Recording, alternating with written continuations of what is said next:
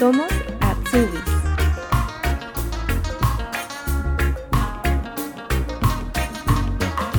Al terminar el colegio, Jessie Díaz estaba decidida que quería vivir en el extranjero. De forma independiente y sin agencia, partió desde la Guajira colombiana a trabajar como opera a la ciudad de Düsseldorf. Luego realizó un voluntariado por seis meses en un ancianato en Leipzig, al que renunció para seguir con su formación en enfermería en la ciudad de Colonia, donde hoy cursa su segundo año. Hola Jessie, muchas gracias por aceptar la invitación y bienvenida. Hola, muchísimas gracias a ti por la invitación. Estoy un poco nerviosa, pero bueno. Yo también. bueno, cuéntame dónde vives actualmente y cómo se llama el Ausbildung que estás haciendo. Eh, actualmente vivo en la ciudad de Colonia, la ciudad latina de Alemania, como le dicen, y en este momento estoy haciendo el Ausbildung de enfermería o Pflegefachmann, Pflegefachfrau, como se llama en este momento. ¿En qué año estás de tu formación? Mira, acabo de empezar el segundo año. Ah, lo empecé hace como, ¿qué? Un mes más o menos. El segundo año, sí. Pues se cumplió. Bueno, enfermería es un área súper grande para abordar, em, así que nos vamos a ir por parte porque tengo hartas preguntas que hacerte. Oye, bueno. Bueno, primero quiero preguntarte cómo llegaste a Alemania y cómo surgió la idea de venir. Sí, eh, pues mira, llegué a Alemania como au pair o como niñera ya hace casi tres años que estoy aquí. Y bueno, la idea surgió más o menos, pues yo estaba en Colombia, estaba terminando el colegio, la escuela. Y bueno, la verdad que las oportunidades para estudiar en Colombia son muy difíciles, es muy costoso. Y bueno, yo pues eh, estaba buscando, porque yo quería ir al extranjero, quería aprender un nuevo idioma, y estaba buscando las posibilidades de hacer un intercambio, de estudiar en otra parte. Y bueno, con toda esa búsqueda me encontré con el programa Pair. Y así fui, pues como di con Alemania, me interesó mucho el idioma, la verdad. Entonces dije, pues, ¿por qué no? ¿Y cómo encontraste este programa de Pair? Eh, mira, con, pues en internet, con muchísima búsqueda, la verdad, porque pues siempre que, que, vas a buscar, no sé, intercambios en el extranjero o estudiar en el extranjero, pues siempre te salen cursos de idiomas o estudiar en la universidad, pero eso es súper costoso como un intercambio también te sale, pero eso cuesta demasiado dinero. Entonces, creo que alguna vez vi algún video de alguien, no me acuerdo, y mm, estaba explicando pues que entre las formas de irse al extranjero fáciles y económicas está la del programa Pair, que consiste en que vas al extranjero em, por un año, cuidas a los niños de esa familia y a cambio la familia pues te da la vivienda, te da la comida y aparte te paga también pues como un dinero de bolsillo, porque no es mucho lo que te pagan, pero pues digamos que tus gastos no son tantos. Entonces yo dije, no, es la oportunidad perfecta que yo tengo y así fue como decidí entonces venir para Alemania con el programa UPER. ¿Y los trámites lo hiciste tú sola o lo hiciste a través de una agencia? No, lo hice yo sola. Eh, si es verdad que hay agencias que te cobran por hacer eso, pero pues yo eh, no lo recomiendo, la verdad. Yo sé que para Estados Unidos sí es obligación tener una, una agencia, pero para Europa y para Alemania sobre todo no es obligación hay una página web que se llama Open World y ahí es como, es como un Facebook para buscar familias, ¿no? Tú buscas las familias, tú te creas un perfil, pones fotos, una descripción y ya pones el país al que quieres ir, en ese caso yo puse Alemania y bueno, me aparecían como todas las familias que estaban disponibles y que estaban buscando un au y así fue pues como pude encontrar eh, una familia. Todo, todo gratis por medio de esa página web. ¿Y esa página web está en español, en inglés o en alemán? Está en todos los idiomas. Tú lo puedes poner en, todos los idiomas, sí. Eso, eso lo pone en la página web. Si es verdad que con la familia, ya dependiendo, tienes que hablar en alemán, en español, en inglés, pero la página web la puedes poner en el idioma que tú quieres. Ajá, y ellos en esa página web te entregan los datos de la familia, por ejemplo, el, el contacto, y tú le escribes directamente a ellos. ¿Cómo se hace ahí el contacto? Exacto, mira, eh, la familia también se crea un perfil, ¿sabes? Porque ellos también están buscando un au pair. Entonces, digamos que es como un Tinder de familias, que uno busca a la familia, si se hace match, pues ya eh, puedes hablar con ellos. Em, pues funciona básicamente como te digo, tú buscas a la familia, por ejemplo, en Colonia, y te aparecen todas las familias que están en Colonia, en Alemania. Les envías mensajes, si ellos quieren, te responden el mensaje, y si no, pues no. Y ya así se intercambia. Sí, pues información y ya hacen una entrevista, se ve pues por videollamada, ya dependiendo. ¿Y cómo fueron tus criterios de elección también de la familia o fue ya a todas las que aparecían en Alemania? No, no, no, yo sí estaba muy segura que quería una ciudad grande. Eso para mí era muy importante porque yo había escuchado que en Alemania los pueblos son muertos, que no hay nada, que todo está muy alejado. Entonces para mí era muy importante una ciudad grande, ¿no? Donde uno eh, pudiera salir un fin de semana sin ningún problema o encontrarse con gente o que hubiera por lo menos un supermercado. Entonces para mí ese era como el criterio más grande y que no tuvieran más de tres niños. También para mí era muy importante. Y que fueran alemanes también porque em, hay muchas familias, por ejemplo, españolas o de Latinoamérica, y eso se presta mucho también como para que hables el idioma todo, pues tu idioma materno todo el tiempo, y mi intención era pues aprender eh, alemán. ¿Y por qué decidiste Alemania, ya que en esta página web ofrecen au pair para distintos países? Eh, porque mira, la mayoría de las chicas que, que, buscan o que se quieren ir al extranjero eh, es para aprender inglés eh, yo no hablo muy bien inglés, pero yo sin embargo quería aprender otro idioma. Y entre esos estaba el alemán. Yo dije, ¿por qué no? Pues, eh, suena muy, muy difícil, pero sin embargo, y como te dije, para Alemania, aunque no lo crean, porque Alemania es el país, el rey de la burocracia, para hacer un au pair em, te piden muy pocos papeles. La verdad es muy fácil venirse como au pair. Entonces tú hiciste el contacto, este match con la familia y ellos te dijeron que sí, todo bien, y después, ¿Qué tuviste que hacer para el tema de la visa, ya que esto lo hiciste de forma eh, independiente? Sí, pues mira, ya cuando tienes el, contacto con la familia y que ellos te digan, sí, te queremos como PER, em, entre los requisitos que te piden, te piden el nivel, el nivel A1 de alemán, eso siempre te lo van a pedir, y bueno, eso ya yo lo estudié por mi cuenta y después presenté el examen en el Goethe Institut, que es como el, el certificado eh, oficial de alemán, y ya la familia tiene que enviarte un contrato, que el contrato también lo encuentras en la página web, pues ahí está todo lo que necesitas en la página web, te dicen todos los papeles. El contrato con la familia, ellos tienen que eh, enviarte también un seguro médico por un año. El seguro que a mí me enviaron fue como el seguro más barato, pero pues que, que yo podía utilizar en Alemania. Eso, certificado alemán, y ya simplemente fui a la embajada alemana en Colombia, que está en Bogotá, llevé los papeles, ellos me hicieron como una pequeña entrevista, y eso fue todo. Y ya comprar los tiquetes para Alemania. ¡Wow! Y listo. Sí, básicamente fue así, en serio es muy fácil. ¿Y dónde llegaste? ¿A qué lugar de Alemania? Llegué a Düsseldorf, que es la ciudad vecina aquí de Colonia. Ahí llegué con la familia. ¿Y cómo fue la experiencia de ese año como au pair? Fue muy bonito, muy, muy bonito, la verdad. Yo estaba un poco asustada porque todo el mundo me decía, tres niños, no, eran tres niños eh, súper pequeños en ese, en ese entonces, tenían un año, tres y cinco años. Entonces, claro, todas las chicas que yo conocía que estaban haciendo una opera, como, no, ¿cómo lo haces? Pero la verdad que a mí me fue muy bien con la familia, tuve una experiencia muy bonita con ellos. Eh, sí es verdad que el trabajo a veces es agotador, pero ahí fue donde aprendí alemán, ahí fue donde aprendí mucho sobre la cultura eh, alemana, entonces yo la verdad estoy súper agradecido con la familia, todavía tenemos mucho contacto, fue muy muy bonito la verdad, lo recomiendo mucho. ¿Qué tareas son las que tienes que hacer? ¿Tienen horarios ustedes también en, ese, en ese trabajo?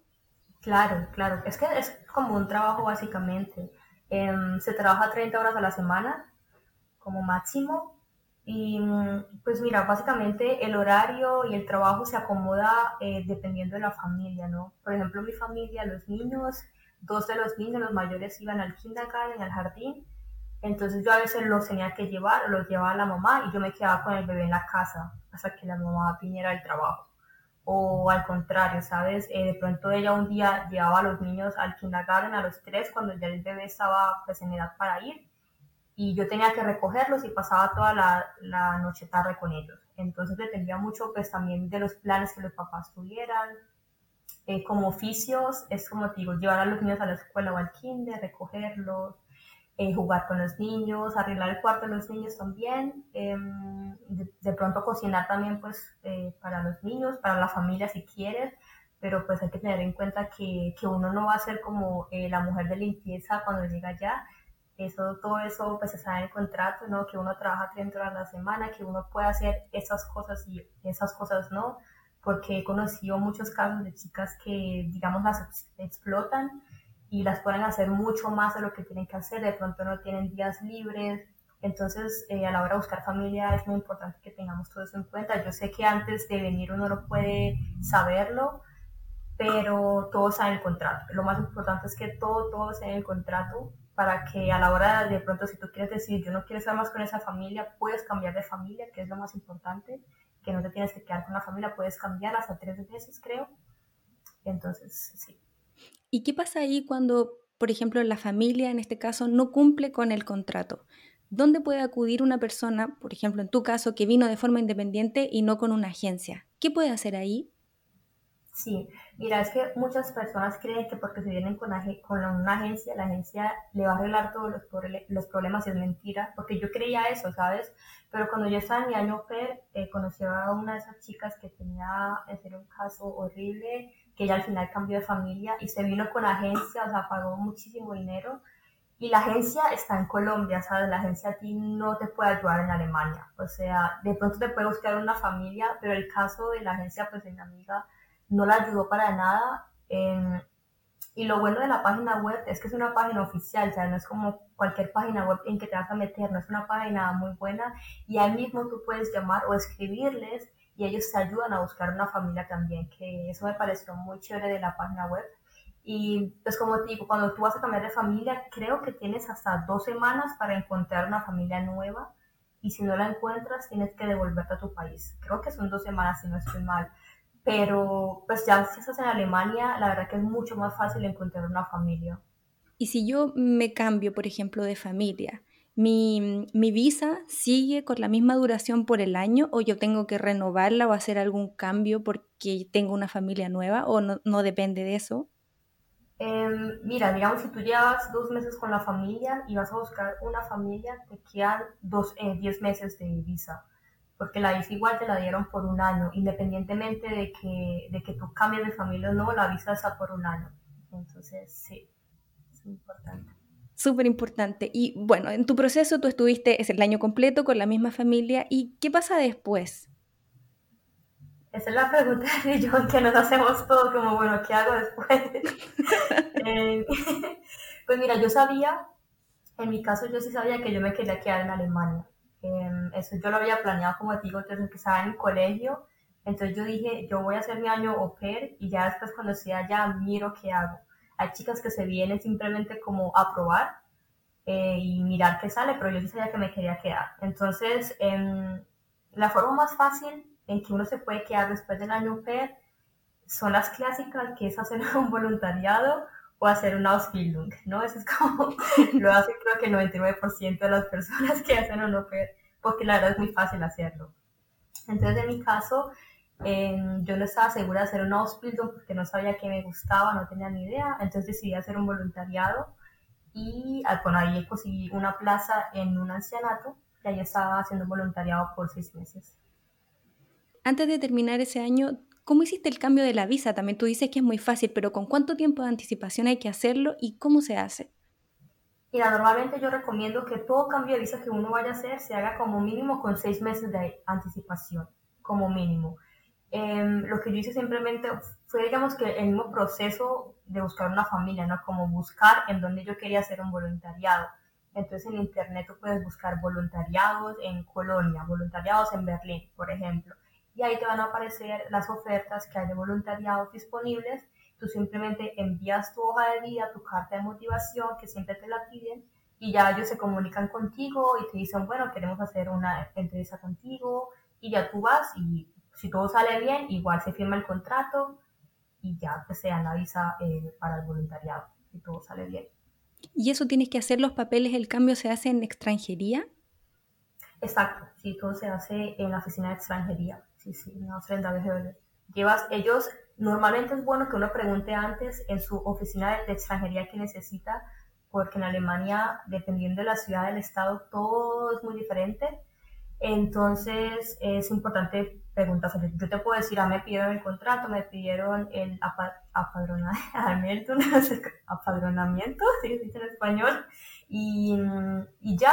Bueno, también me pidieron, obviamente, eh, que demostrara, porque bueno, en los voluntariados se gana muy poco dinero, eh, que demostrara o que yo tuviera una carta de alguien que dijera, bueno, o sea, yo voy a cubrir con los gastos que hacen falta por Jessica. En ese entonces fue una amiga alemana con la que yo me fui a vivir, que simplemente me hizo una carta muy informal donde decía que ella iba a pagar mis gastos porque yo ganaba muy poco en el voluntariado. Entonces es muy importante también tener eso en cuenta, porque con 300 euros al mes no puedes vivir en Alemania, entonces con eso no te dan la visa, así porque así.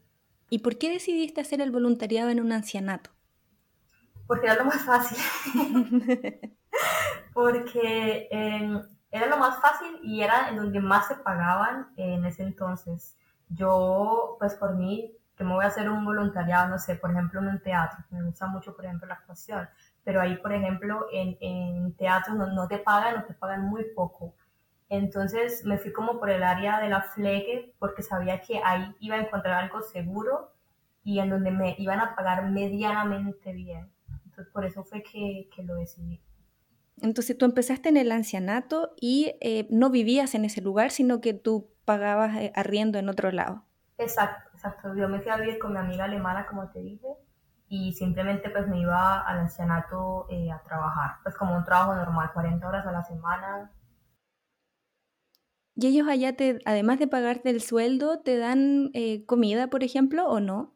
No, el mío no, solamente me daban el sueldo y me pagaban el seguro médico pero de resto eh, no. Conozco chicas en que tienen la vivienda ya, que me parece súper genial, yo no encontré nada así. Ah, bueno, sí encontraba, pero lo encontraba en pueblos muy pequeñitos, que eso también era otra cosa que decía, no, eso sí, pero se encuentra, la verdad, muchos ancianatos eh, en pueblos y te dan la vivienda, te dan la comida, te dan todo, es como el paraíso, pero tú vas a ver y tiene 2.000 habitantes el pueblo, o sea, es como sales del ancianato a salir a encontrarte con más viejitos, entonces, eh, sí, pero a mí solamente me pagaban y ya. Tú dices que tenías un contrato de 40 horas. ¿Cómo era el, el trabajo y los horarios que tenías cuando te hiciste el voluntariado? Eh, mira, como te dije, pues yo trabajaba como como un trabajador normal. es verdad que me pagaban poco, pero pues yo trabajaba ahí mis horas normales. Normalmente en la FLEGE en general siempre hay tres turnos. Yo tenía dos, que era el turno de la mañana y el turno de la tarde. yo en ese momento estaba haciendo el voluntariado en el, área de la ergoterapia. Entonces los turnos que teníamos era de 8 de la mañana a 2 de la tarde y de, ah, no, 8 a 4 de la tarde y de 10 de la mañana hasta las 6 de la tarde.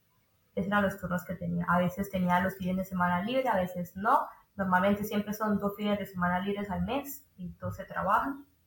Eh, sí. Y las tareas, pues era al principio, eh, mis colegas me mostraban todo, ¿no? Pues cómo funcionaba, qué era lo que hacía en la semana. Siempre teníamos como un plan de lo que se hacía cada día entonces los lunes era lunes de, música, entonces hacíamos cosas con música, cantar, bailar con los viejitos. Los martes era de panadería, entonces los martes sí, hacíamos un, pastel, un pudín y bueno, los miércoles nos íbamos al zoológico o nos íbamos simplemente a la calle a pasear con los viejitos. Eso era más o menos las tareas. Tú dijiste en el área de Fleye. ¿Qué significa la palabra Fleye? es que en español no hay como una traducción para eso. Eh, yo también estaba al principio muy confundida.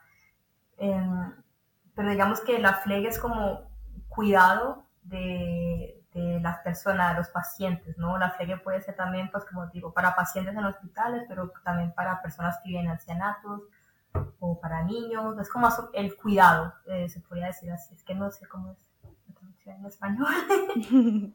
Y bueno, hiciste ese año entonces en el, en el ancianato y después eh, inmediatamente decides hacer tu Ausbildung. ¿Cómo fue ese proceso? Mira, yo el voluntariado, el contrato lo tenía por un año, pero al ver que trabajaba mucho y ganaba muy poco, decidí terminarlo y solamente lo hice seis meses. Yo hablé con las personas del voluntariado, les dije como no, es que necesito pues dinero también, porque bueno, pagar arriendo, comprar comida transporte con 300 euros al mes no es nada.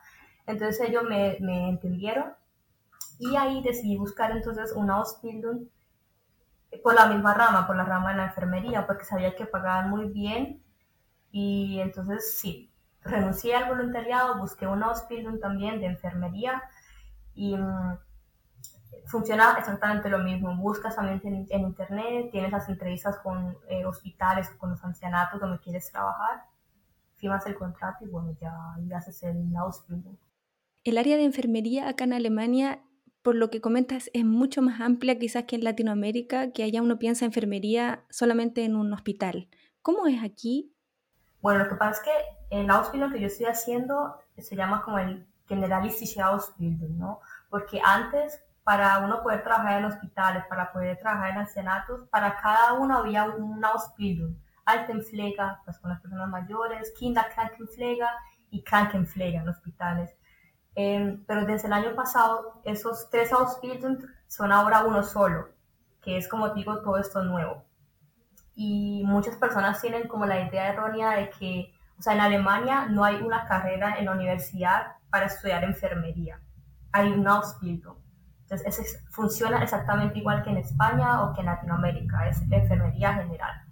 Entonces, con ese nuevo Ausbildung, los primeros dos años tú ves como, digamos, todo general, todo, todo, todo, y el tercer año tú puedes decir, me quiero especializar en pediatría. Entonces, puedes trabajar con me quiero especializar más eh, en enfermería en hospital, entonces puedes ser enfermera en hospitales o con viejitos.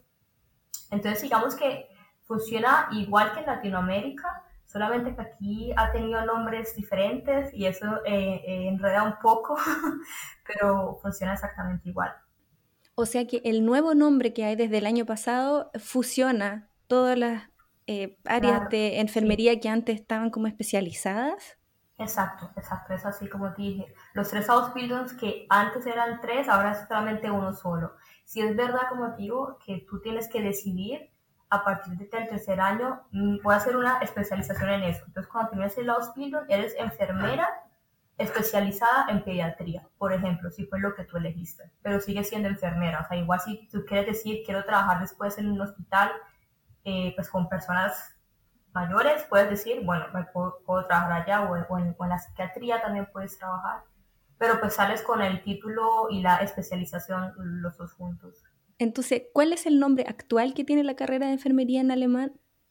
En ese momento se llama Pflegefachmann, Pflegefachfrau, que no tengo traducción en español. sí, pero es como enfermera, enfermero. Eso es súper importante porque cuando uno aprende el alemán, cuando uno aprende la palabra enfermera, se dice Krankenschwester, ¿no? Y enfermero, ¿cómo se dice? Bueno, se tendría que decir bruda. Pero así, así le dicen en, los hospitales cruda, porque no le puedes decir un Krankenschwester a, pues, a un hombre, ¿no? Eh, eso también me confundió mucho porque cuando yo estaba haciendo las prácticas en el hospital hace poco, las enfermeras eh, mayores, nosotros tenemos como una carátula pues, pegada eh, en la ropa como para que vean nuestros nombres y el cargo que desempeñamos. Y las enfermeras mayores tenían pues el cargo de Krankenschwester y otras enfermeras tenían el cargo de Pflegefachkraft y otras tenían, o sea, todas tenían como un nombre diferente que yo me quedé, pero bueno, ustedes hacen la misma cosa, pero tienen nombres diferentes. Y lo que pasa es que el, el Ausbildung en Krankenschwester, o sea, el nombre como tal del estudio ya no existe. Eso se utilizaba más que todo antes, em, no sé, hace como 30, 40 años se llamaba Krankenschwester pero es que siempre lo cambian con los años, no sé cada cuánto lo cambian, pero después de eso se llamó Pflegefachkraft, después se llamó Gesundheits- und Krankenpfleger y ahora se llama Pflegefachmann, Pflegefachfrau. Pero sigue siendo, como digo, o sea, el oficio es exactamente igual, lo único que cambia es el nombre, pero ya está. Ok, entonces si hay una persona que quiere estudiar enfermería y quiere buscar información, tiene que buscarlo en internet como Pflegefachmann o Pflegefachfrau Fachfrau. Exacto, es el nombre actual, exacto. Perfecto, eso es súper importante, yo creo aclararlo, porque es tan amplio y han habido tantos cambios que se presta un poco para, para confusiones. Total, total, yo también estaba súper confundida al principio, en serio, con tantos nombres, yo, yo bueno, ¿yo qué soy? Y bueno, entonces, retomando un poco lo que decía, tú terminaste el voluntariado, renunciaste a tu voluntariado. ¿Fue problemático esa renuncia o fue fácil? No, todo lo contrario, todo lo contrario. Pues como, o sea, en toda esa área social la gente siempre es muy amable y muy comprensiva. Em, ellos me apoyaron muchísimo. O sea, yo tengo que decir que cuando yo hacía el voluntariado, yo me he mudado muchísimo de ciudad en Alemania. Yo lo hice en una ciudad que se llama Leipzig. Entonces de Düsseldorf me fui a Leipzig y de Leipzig me vine a Colonia. Entonces cuando tenía mis entrevistas, porque yo estaba buscando para hacer un, el Ausbildung en Colonia, ellos a veces me daban días libres para que fuera a hacer las entrevistas a Colonia. No, no hubo ningún problema para nada, todo fue muy fácil con ellos. ¿Y cómo fue esa búsqueda? ¿Tú buscaste por internet eh, algún hospital? ¿Cómo, ¿Cómo, se hace estando acá en Alemania? Porque como dices, el FLEGE tiene tantas áreas, si uno puede aplicar quizás a un ancianato o a un, a un hospital. ¿Cómo se puede hacer? ¿O cómo lo hiciste tú? Sí, pues lo más importante es que uno em, sepa en dónde quiere hacer el Ausbildung, porque siempre que uno tiene las prácticas en muchos lugares, tú siempre vas a tener como un lugar fijo, donde vas a tener el contrato, ¿no? Entonces, em, yo tenía mucho miedo de los hospitales, tengo que decirlo, y entonces como ya conocía el ancianato, pues el, el voluntariado, dije voy a buscar el Ausbildung en el ancianato, pues donde me van a dar mi contrato y donde me van a pagar y simplemente eh, buscas en internet eh, Frau Fachmann eh, Ausbildung, Colonia, Ancianatos, Altenheim y ahí ya te aparece, eh, como te digo, las ofertas que hay. Hay páginas web también que creo que una se llama eh, ausbildung.de. Ahí también te dan mucha información sobre Ausbildung.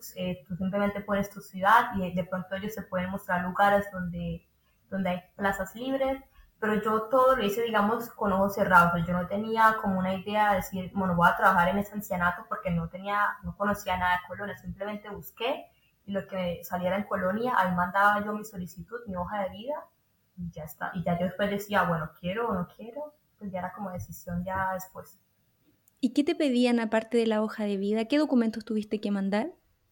Eh, Mira, bueno, la hoja de vida en alemán, muy importante. También te piden una carta de motivación, como siempre. Eh, ah, bueno, a mí también me pedían apostillar y traducir, bueno, hacer como la homologación de los documentos de, bachillerato en Colombia. Es muy importante. Y pues este Anmeldung, donde, sí, donde estaba viviendo. Ya está. Ah, bueno, el nivel de alemán también es muy importante, ¿no?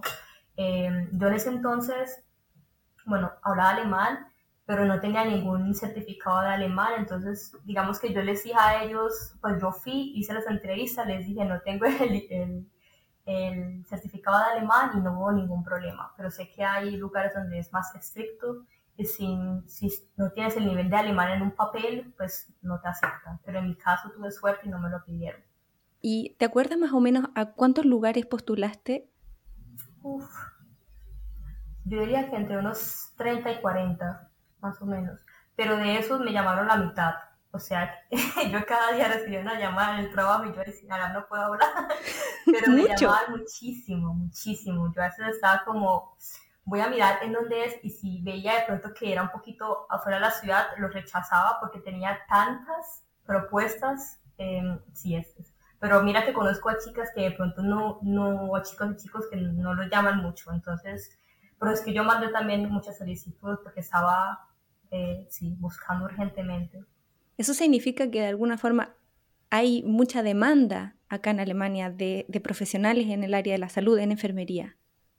Muchísimos, muchísimos. Eso me di cuenta también cuando estaba buscando y cuando iba a las entrevistas también, ¿sabes? Como las personas después de las entrevistas casi que me rogaban para que me quedara a trabajar allá. Wow. Ahí sí, es que falta muchísimo personal, la verdad. Em, los alemanes no quieren hacer el trabajo, es la realidad, y es por eso que se ven muchos extranjeros en la flegue también. Y también es una razón por la que eh, el Ausbildung, el nuevo, lleva, pues está ahorita como generalizado. Porque, por ejemplo, en el área eh, de geriatría, ahí se veían muchos extranjeros y en ese área pagaban muy poco. Entonces, un enfermero que trabajaba con viejitos ganaba mucho menos que lo que ganaba un, enfermero en un hospital.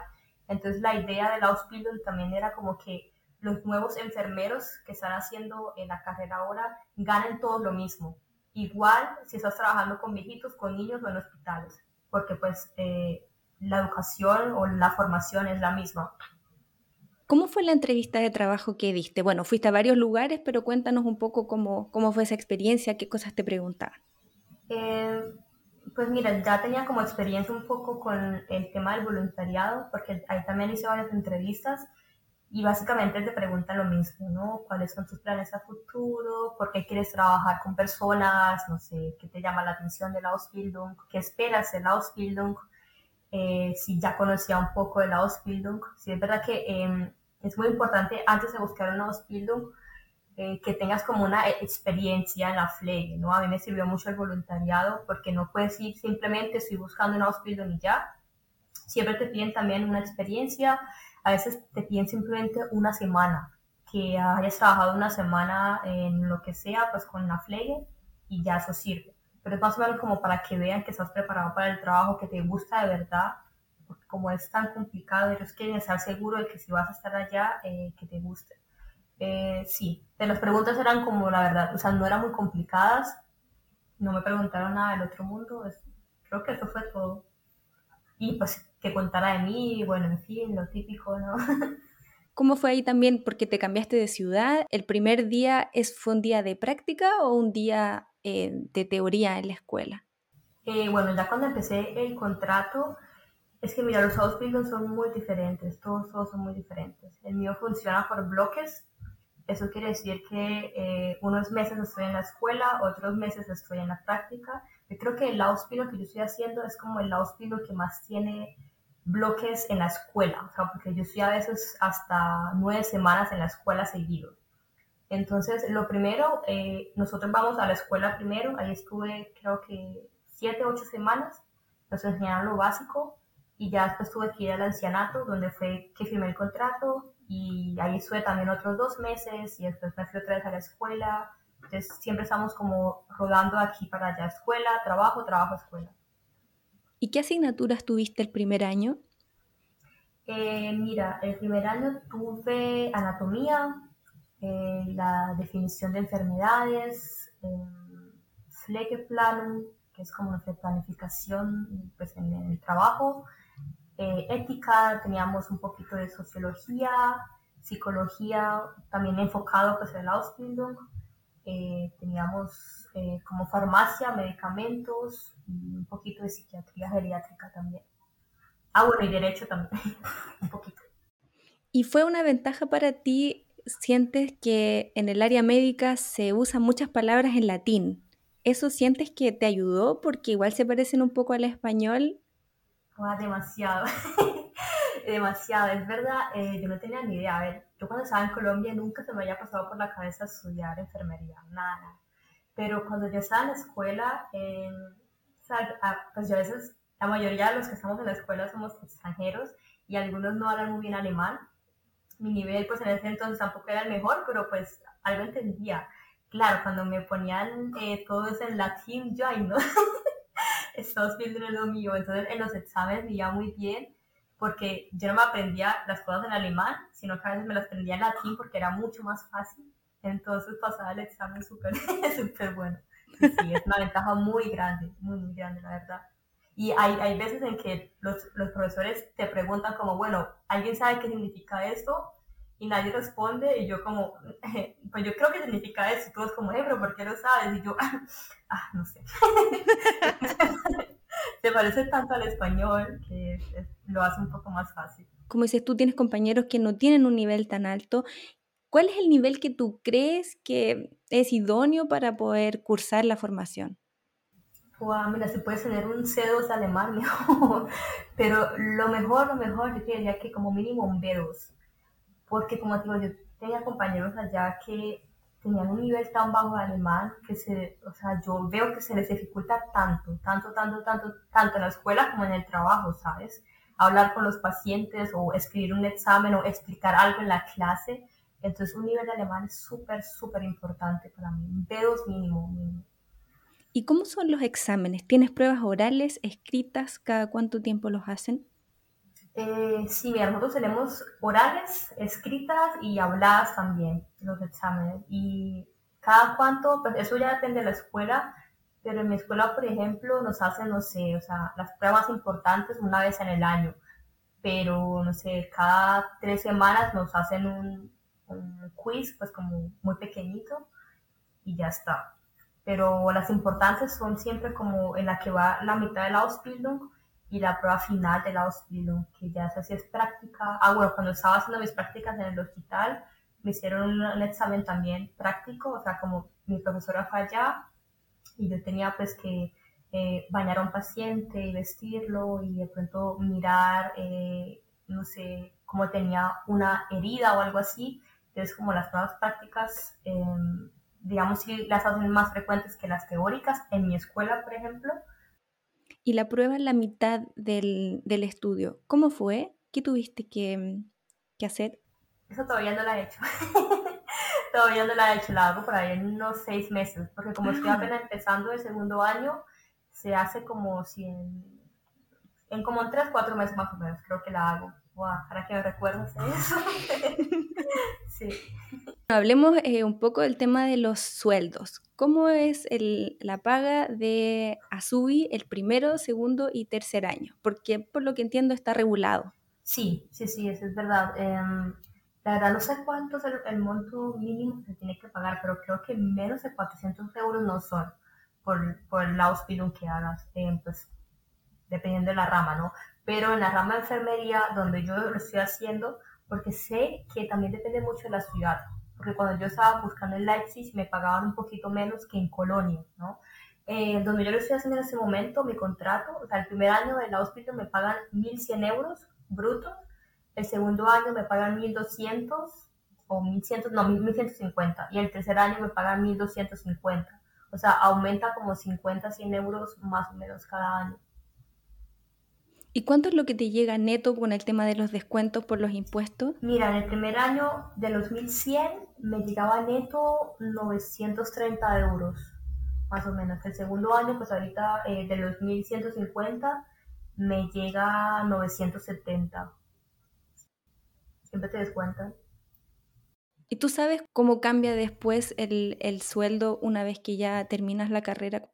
Claro, ya después de terminar el Ausbildung, pues eh, obviamente no te van a pagar lo mismo que una persona que trabaja hace 20 años, pero pues ya te pagan lo estándar, que es más o menos para un enfermero de, creo que hasta los 3 años, eh, te pagan 2.100 euros bruto y ya dependiendo ahí, pues te pagan un poquito más con el tiempo te pagan un poquito más con el tiempo, pero también te suma el tema de las especializaciones. Por ejemplo, si tú haces un Vital Bildung en alguna área. Ah, claro, claro, eso te suma muchísimo. Claro, si tú, eh, eh, pues no lo mismo ser una enfermera en cuidados intensivos o en emergencias, que de pronto tiene un poquito más de labor, que hacer una enfermera pues en, la, en el área de neurología, ¿no? Que de pronto ahí el trabajo a ver, no es tan estresante. Entonces, dependiendo del Vital eh, te suma muchísimo más para el sueldo, claro que sí.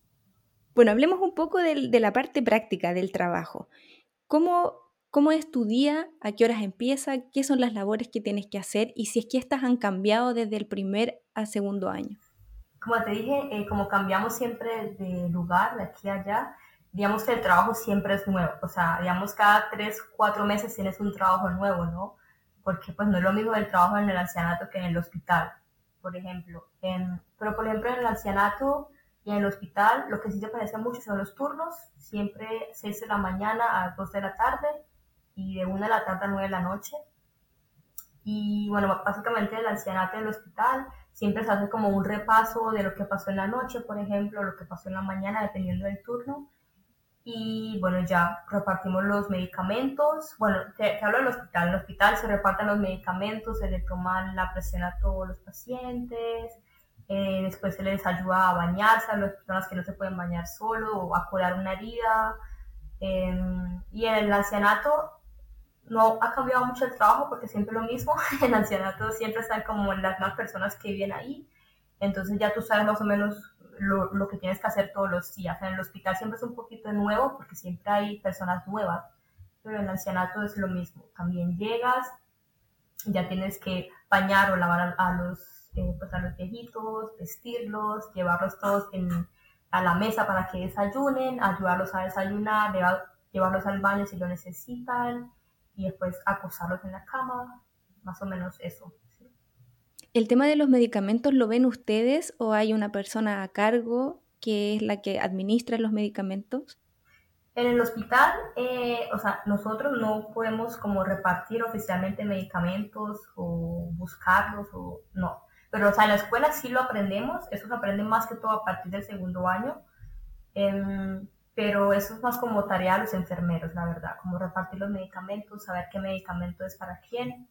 Entrando, por ejemplo, si ustedes tienen que poner inyecciones, eh, curaciones, todo eso, ¿se ve desde el primer año o no? No, no, no, mira que todavía no lo he visto. Eso yo también creo que ya se empieza a ver a partir del tercer año, como que ya se profundiza más. Y sobre todo, como digo, con la especialización, si tú dices quiero trabajar en ancianatos, de pronto en ancianatos te enseñan de pronto a inyectar una sola cosa. En el hospital ya tienes que saber inyectar otras cosas. Entonces, a partir del tercer año es que te, empiezas como a ver esas cosas, dependiendo pues de lo que elijas.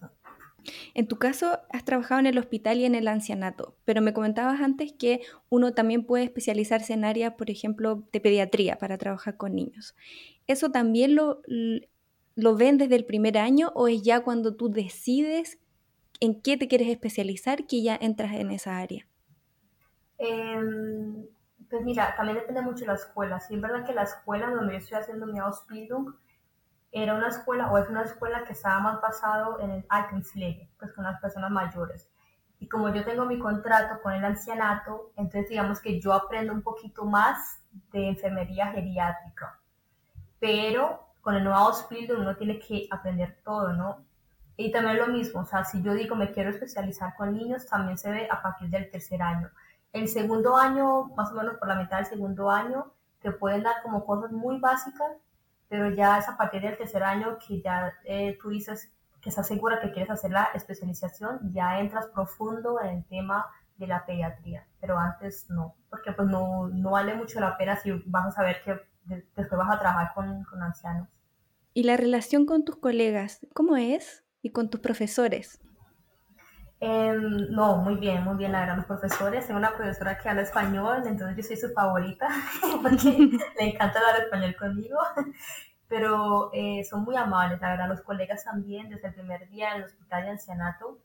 Sí es verdad que, a ver, el ancianato eh, formas de pronto un poquito más de amistad, eh, porque pues tú te ves con ellos todos los días y esas hay tres años, ¿sabes? En el hospital yo solamente estaba dos meses haciendo las prácticas, entonces digamos que era un poquito más distanciada la relación, pero igual los colegas eran súper amables. En el hospital también un poquito más estrés, ¿no? El trabajo es un poco más, sí, más corrido, como tienes que hacer más cosas. Em, pero igual, o sea, la relación es muy, muy bonita con, con los colegas, todos son súper amables. Como te digo, hay muchísimos extranjeros entonces, eh, eso así uno no lo quiera, también como lo conecta mucho con muchas cosas, el idioma, la cultura. Entonces, sí, todo eso es muy bonito. Eso me gusta mucho de la FLEG, la verdad, como la diversidad que hay. ¿Y eres la única que habla español de tus compañeros? Eh, sí, sí, sí, soy la única que habla español. En el ancianato sí tengo como cinco colegas que hablan, que hablan español, de Chile, de Perú, de España. Y en el hospital también había un colega de Venezuela eh, pero en la escuela se lo que, que habla español. ¿Qué es lo que más te ha gustado del proceso desde que, desde que comenzaste a hacer el Ausbildung? Eh, mira, como te digo, la diversidad de conocer personas de, de otros países. Eso me gusta mucho por una parte.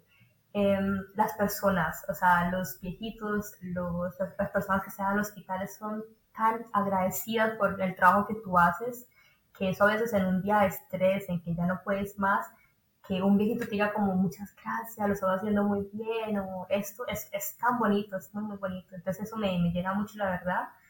Em, sí, yo creería que eso es lo más, lo más bonito que, que tiene los videos, pues para mí, como el agradecimiento de las personas, porque estás ahí para ellos. ¿Y qué ha sido lo más difícil desde que comenzaste a estudiar?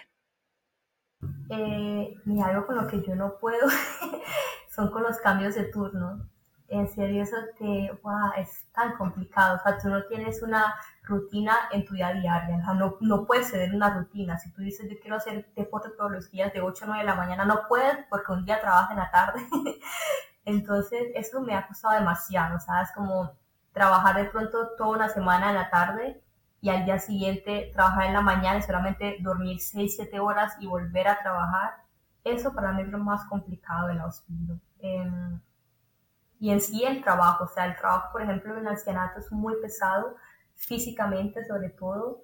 Em, entonces, digamos que las personas que quieren hacer el Ausbildung, yo sí recomiendo que hagan prácticas antes, que vean si, si les gusta de verdad, porque el trabajo en sí es bonito, pero es muy agotador, muy, muy agotador. En los hospitales también te agota demasiado mentalmente. O sea, no es fácil ver morir, morir a alguien o ver personas enfermas todos los días. Eso no es fácil. Entonces yo creo que eso es lo más complicado de los hospitales. Cuando te refieres a que es físicamente muy pesado, ¿qué es lo que tienen que hacer? Eh, mira, tenemos muchos pacientes que no se pueden mover, que están, por ejemplo, en silla de ruedas. Entonces, digamos, como esa pequeña movilización de la cama a la silla de ruedas o de la silla de ruedas al baño, eh, todo eso, pues para la espalda, para la columna es súper malo, ¿sabes? Si es verdad que en el Senato tenemos como equipos que nos ayudan a alzar a los pacientes, pero sin embargo también, o sea, es que si haces eso, el trabajo se demora tres veces más que si lo haces, a mano. Entonces, muchas veces optamos por no hacerlo con los equipos, sino hacerlos nosotros mismos porque se demora 10 segundos, pero son 10 segundos en que te puedes romper ahí eh, la espalda, por ejemplo. Entonces, claro, si haces eso toda tu vida, imagínate eh, los problemas que puedes tener físicamente. ¿Y eso lo haces sola o tienes un equipo ahí de compañeros, compañeras y entre varios hacen esos movimientos? dependiendo de, de, la persona, ¿sabes? Hay personas con las que yo digo, yo sé que, que, lo puedo hacer sola, entonces lo hago sola. En la escuela también aprendemos técnicas como para alzar a las personas y movilizarlas. Eh, entonces, digamos, con personas que yo sé que las, que las puedo hacer sola, las, hago. O sea, con una viejita que de pronto es flaquita y que es pequeñita, lo puedo hacer. Pero ya con personas que son más grandes y pesadas, eso ya es un trabajo que lo hacen mis compañeros, pues mis otros compañeros, o los hacemos juntos también. Y a nivel psicológico, ¿cómo lo haces para sobrellevar esa carga? Que es difícil, como dice, de trabajar constantemente con personas que, que tienen dolor, que están sufriendo. Sí, mira, todas esas cosas también nos las enseñan en la escuela, no me acuerdo cómo se llama la materia ahora, pero como el saber, saber sobrellevar las enfermedades y la muerte sobre todo, ¿no? porque en el ancianato em, las personas están ahí para morir. O sea, es triste, pero es verdad. O sea, tú digamos que eres como la familia de las personas que están ahí, porque hay personas que de pronto sus familiares no van hace 10 años y a ti te ven todos los días, ¿sabes? Entonces ya a ti te reconocen como alguien de la familia. Pero sí es verdad que las personas que están en el ancianato están para morir ahí y que la única forma de que pueden salir ahí, pues, son muertos, ¿no? Entonces, el saber llevar todo eso es también como, digo, es bonito porque tú sabes que eres la única persona que está de pronto para el viejito ahí. Entonces, em, eso me, me, me, reconforta mucho. En el hospital, por ejemplo, las personas tienen una posibilidad de que puedan eh, salir eh, sanos, ¿no? Mejor de lo que llegaron. Entonces, eso también es bonito, como cuando una persona que llega enferma al hospital casi muriéndose, pero con los cuidados que tú les das, los medicamentos que tú les das, puede salir eh, otra vez sano. Eso me ayuda mucho, la verdad. ¿Qué cosas crees tú que son importantes que debería saber una persona que está pensando en estudiar enfermería, pero que no ha tenido un acercamiento al, al trabajo que se realiza? Oh, mira, si sabes eh, llevar muy bien el estrés, de pronto te lo puedes pensar, porque ese trabajo es muy estresante. Tienes que tener muchísima paciencia, ser siempre muy calmado porque van a haber situaciones en que te sales de control y no sabes qué hacer. O sea, una emergencia en un hospital o en el ancianato y estás solo, eh, es un trabajo que requiere muchísimo, muchísimo eh, trabajo pues desde el estrés. Eso por un lado. Em, por otro lado, eso como te digo, o sea, si tú sabes que vas a trabajar un día sí, un día pasado, eso también es importante saberlo, porque si de pronto eres una persona que le gusta más es, eh, tener como una rutina diaria, estar muy estructurada, ese trabajo no es para ti, porque con eso la flegue nunca se sabe, o sea, hay días de pronto en que puedes tener libre y te pueden llamar y decirte, hola Jessica, es que se enfermaron tres colegas, puedes venir a ayudarnos en tu día libre, puede pasar. A mí no me ha pasado por suerte, pero hay colegas que les pasa esto. Entonces es muy importante eso, Si, si de pronto es una persona que, que es un poquito más eh, estructurada con el tiempo, mejor no va a ser el auxilio. ¿Puedes contarnos cómo se la arreglan, por ejemplo, en una situación de emergencia o de estrés con el tema del idioma, que me imagino que es un tremendo desafío? Sí, sí, sí. Pues mira, eh, normalmente nosotros, los Atsubis, siempre que pasa alguna emergencia o algo, o sea, lo primero que tenemos que hacer es como llamar al enfermero que, que está ahí, ¿sabes? Llamarlo y decirle tú como, tenemos aquí una emergencia, ven por favor. Eso es lo primero que tenemos que hacer. En caso tal de que no esté el enfermero ahí, como tú dices, o sea, si una persona le está dando un, un paro cardíaco o lo que sea y te está tratando de decir algo que tú no le entiendes, porque pasó una vez con un, con un chico que no entendía nada y el paciente tenía un dolor impresionante en el estómago, que ya después lo llevaron a urgencias. Eh, wow, o sea, es muy estresante saber que el paciente te está diciendo algo y tú no lo entiendes así sea con señas, lo que sea, pero en un momento de, dolor y de emergencia, o sea, tú no puedes hablar con el cuerpo, ¿no? Entonces, eh, para mí, o sea, como es importante el idioma, es muy, muy importante para esos temas de, emergencia y sobre todo tener muchísima calma, porque tú no puedes mostrar también como que estás desesperado con el paciente, eso no va a ayudar para nada. Entonces, la calma para mí es como, en serio, el secreto de ese trabajo. ¿Y ustedes tienen apoyo psicológico para poder desarrollar todas estas competencias mientras están estudiando? Apoyo psicológico no tenemos. Sí es verdad que tenemos un poquito de eh, psicología. Eso sí eh, nos enseña en la escuela, como de pronto cómo se puede sobrellevar esto, ¿no? O cómo entender esta situación, pero apoyo como tal no tenemos. Ese apoyo se lo dan entre ustedes, me imagino, ¿no? sí. o cuando llegas a tu casa, eh, con, no sé, con tu pareja, con algún familiar, con un amigo. ¿Es muy difícil para ti poder separar el, el trabajo con la vida privada? Wow, buena pregunta. Mira, al principio sí me costaba mucho. Al principio cuando estaba, o sea, que llegaba del trabajo súper cansada a la casa, eh, me pasaba mucho en el hospital. En el hospital sí me dio muy duro porque yo llegaba a la casa con imágenes y no podía dormir, ¿sabes? Como porque ese paciente se quedó así o esta persona que hoy estaba hablando conmigo súper bien, estaba muerta, o sea, al principio sí me costó muchísimo eso en el hospital, pero ya después uno con el tiempo va aprendiendo a distanciar eso, ¿sabes? A mí me pasaba en, el, en Leipzig, en el ancianato, que se moría, por ejemplo, una viejita que yo amaba y cuando yo llegaba al trabajo nadie me decía nada y yo iba a su cuarto, abría la puerta y ya no estaba la viejita y yo, ¿qué pasó? Entonces me decían, está muerta y yo, ah, ¿cómo así? Porque nadie me dijo nada.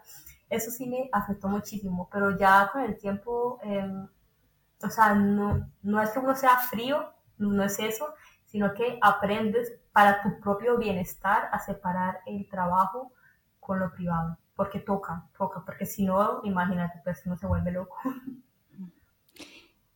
Vamos a hablar un poco ahora de las eh, perspectivas que tiene la, formación. ¿Existe la posibilidad después, bueno, que, que, tú te especialices de hacer la formación continua que existe acá en Alemania, que son estos Weiterbildung? Sí, sí, sí. Y algo que me gusta mucho de la Ausbildung, primero, eh, antes los, los eh, Ausbildung anteriores no se podía homologar en toda Europa. Ese Ausbildung se homologa ahora en toda Europa. eso quiere decir que si yo hago el Ausbildung, lo termino y me quiero ir a trabajar a España como enfermera, lo puedo hacer.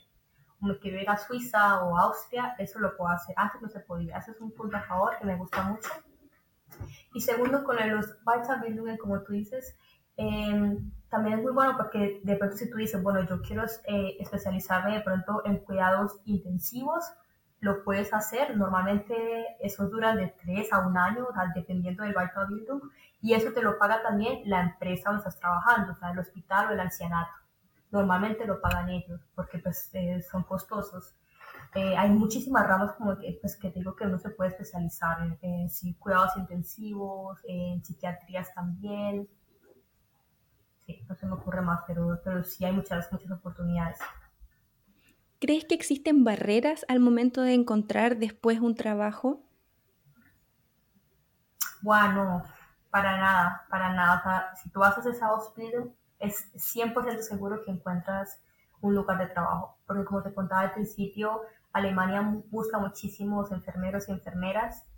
Entonces, como digo, si lo haces, es seguro, seguro que tengas un trabajo. Entonces, las personas que, que les gusta eso, que, que es su pasión, hágalo, porque aquí van a tener trabajo para toda la vida.